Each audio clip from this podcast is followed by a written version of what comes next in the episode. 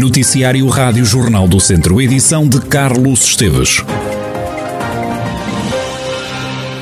A Assembleia Intermunicipal da Simviseu de Lafões critica o atraso na realização do projeto de duplicação do IP3. O deputado Pedro Alves é uma das vozes mais críticas. Caiu a máscara ao, ministro Pedro Nuno Santos de que não havia dinheiro público para fazer este investimento. E a desculpa que se arranjou agora é de que, afinal, o, projeto está mesmo muito atrasado. Recentemente tinham-nos dito que estava tudo a correr dentro do normal. Não sabemos as razões do atraso, mas uma coisa sabemos é que, sem projeto feito, não há caderno de encargos, não há concurso lançado, mas mesmo assim, com estas todas. O ministro continua a dizer que em 2024 teremos o IP3 duplicado, não sei em que condições, mas uma coisa sabemos, caiu a máscara e o projeto está atrasado. Já em relação à ferrovia, Pedro Alves lamenta os constantes anúncios do governo em relação à ligação Aveiro-Vilar-Formoso, corredor que o social-democrata diz que só avança em 2030. Pedro Alves aponta ainda o dedo ao governo por o projeto do Centro Oncológico do Centro Hospitalar continuar a marcar passo.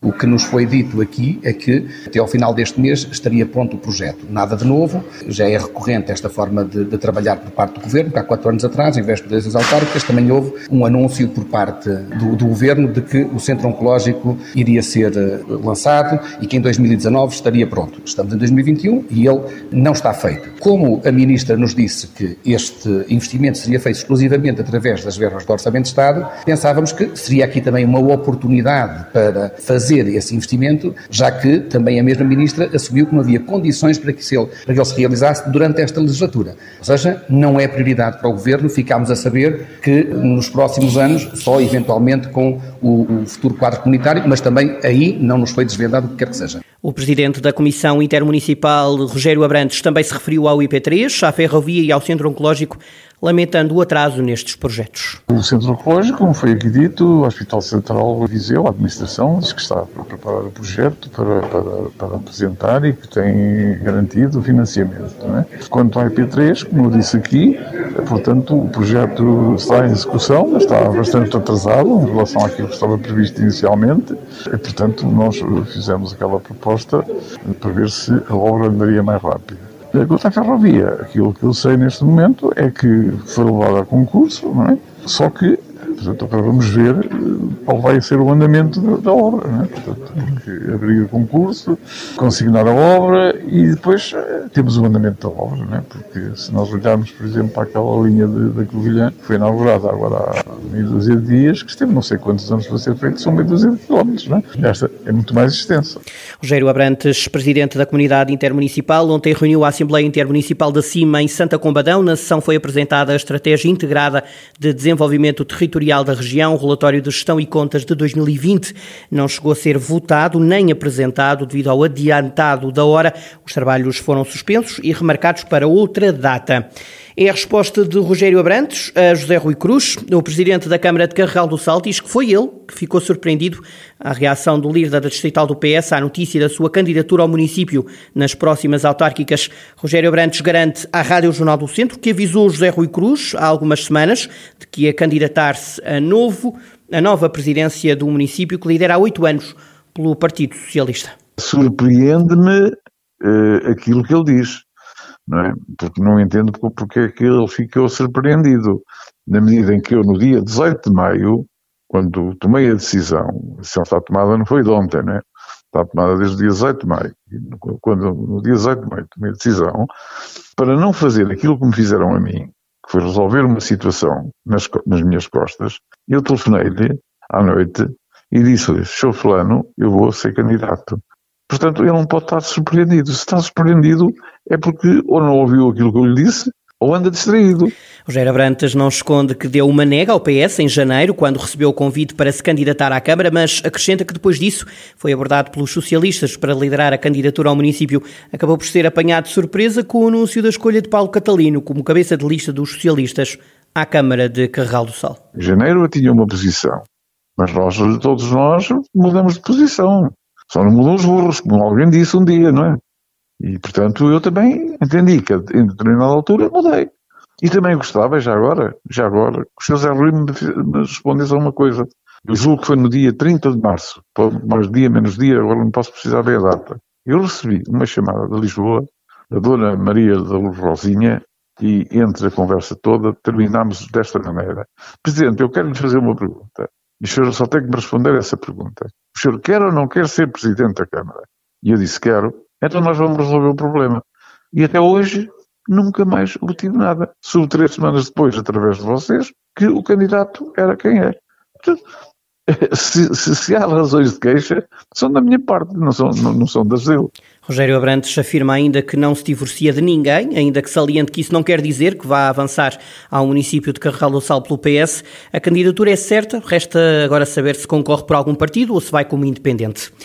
Diminuiu o número de pessoas internadas no centro hospitalar Tondela Viseu com Covid-19. Face ao dia de ontem, há menos uma pessoa hospitalizada. Em enfermaria estão ocupadas oito camas e nos cuidados intensivos estão duas. Não há mortes associadas à pandemia a lamentar. O Canil Municipal de Tarouca promove a partir de hoje uma nova campanha de adoção dos animais. Quem quiser levar um cão para casa vai receber de graça um microchip para colocar no animal, como adianta o vice-presidente do município, José Damião. O ano passado e este ano nós encontramos aqui um, uma oportunidade que era a candidatura junto da DGAF para, para o apoio exatamente à, à disponibilização de microchips e temos vindo a fazer esta candidatura este ano. Uh, felizmente esta candidatura saiu mais uma vez aprovada e temos disponíveis 475 microchips e isto vai, vai fazer com que, para já, todo quem faz adoção no canil vai fazer adoção sem qualquer custo inerente nesta adoção, já que temos os microchips gratuitos e podemos disponibilizá-lo gratuitamente também ao adotante. E neste sentido, eu acredito que esta campanha eh, vai, vai, vai trazer mais adotantes.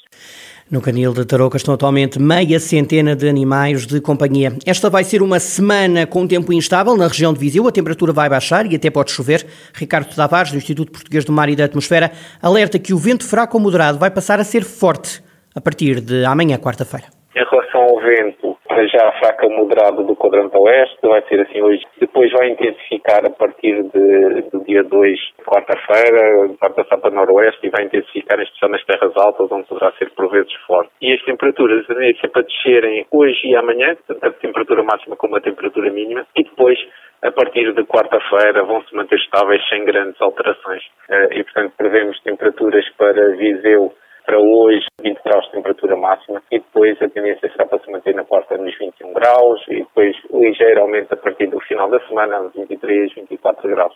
Ricardo Tavares, do Instituto Português do Mar e da Atmosfera. As obras sociais de Viseu aderiram à campanha Primeiros Anos, a nossa prioridade, que quer mostrar a importância dos cuidados nos primeiros anos de vida da criança. A adesão a esta iniciativa acontece no Dia da Criança, dia em que as obras sociais vão levar a cabo várias atividades. Teremos logo como tiro de partida eh, uma apresentação que será feita por, por, uma pediatra.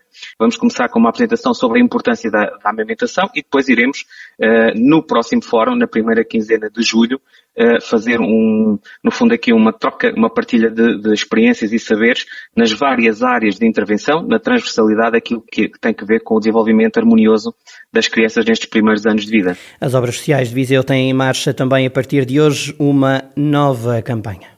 Vamos também desenvolver uma campanha que se digna Eu uh, Sou Solidário e que tem como foco a recolha de produtos de higiene pessoal e de produtos de higiene para a casa e que serão depois distribuídos a famílias, agregados familiares eh, eh, em risco de pobreza ou que possam estar a passar dificuldades, ainda que pontuais, fruto também da pandemia que nos está a assolar. vamos privilegiar a distribuição desses produtos a famílias que tenham crianças no seu agregado familiar até aos 6 anos. Estas campanhas para assinalar o Dia da Criança, que também é assinalado em Moselos, na escola primária, que vai inaugurar uma nova área para os mais novos lerem e brincarem. Alcina Souza, professora primária na escola, diz que agora o recreio torna-se um espaço mais acolhedor. A Associação de Pais, em conjunto com a Junta Freguesia e com ideias nossas aqui da escola, dos professores, tivemos a ideia de dinamizar aqui um bocadinho do recreio. Tínhamos aqui um espaço de recreio bastante amplo e havia um espaço que não estava a ser aproveitado. Então tivemos a ideia de fazer aqui um espacinho mais acolhedor e mais uh, aproveitado. Então fez um cantinho da leitura com, com os pneus e pintados e forrados e com umas mesinhas e fez assim também aqui uma, uma, caixa de areia para os meus brincar e atrás fizeram uma zona também com relevado e trampolim. Foi uma ideia muito bem concebida. As 60 crianças da escola primária de Moselos vão ter então mais um espaço para brincar. Um jovem de 22 anos foi detido pela PJ na zona de Tondela por abuso sexual de crianças e de pornografia de menores. Segundo a Polícia Judiciária, o suspeito aliciou uma rapariga de 13 anos através da internet e conseguiu que a vítima se expusesse sexualmente através do envio de fotografias. Conseguiu também encontrar-se com a rapariga e abusou dela. O indivíduo já tem antecedentes pelo mesmo tipo de crimes. Presente a tribunal, ficou em prisão preventiva.